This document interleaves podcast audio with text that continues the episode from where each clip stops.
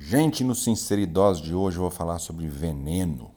E para falar sobre veneno, eu vou contar o caso da abelha, né, gente? Uma abelha, ela tem o ferrão e ela vai ferroar um humano ou um cachorro é, caso ela se sinta ameaçada por eles. Só que a abelha sozinha, ela não vai matar ninguém com uma ferroada. Vai doer, vai incomodar. Quem morre mesmo é a abelha, né? Porque quando ela dá uma ferroada, o ferrão fica e quando ela sai, aquele ferrão ele arranca o intestino, arranca ali a glândula de veneno da abelha e ela morre horas depois.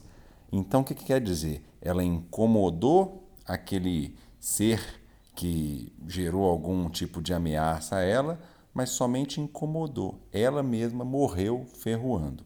Então o que, que acontece? Com as pessoas, gente, é a mesma coisa. Tem gente nessa vida que só serve para causar intriga, para fazer fofoca, para fazer o bem, destilar o ódio, enfim. Só que essa pessoa, ela vai ser vítima do seu próprio veneno, sabe por quê? Porque ela pode até incomodar você durante um tempo, mas observa se essa pessoa vive algum momento de felicidade.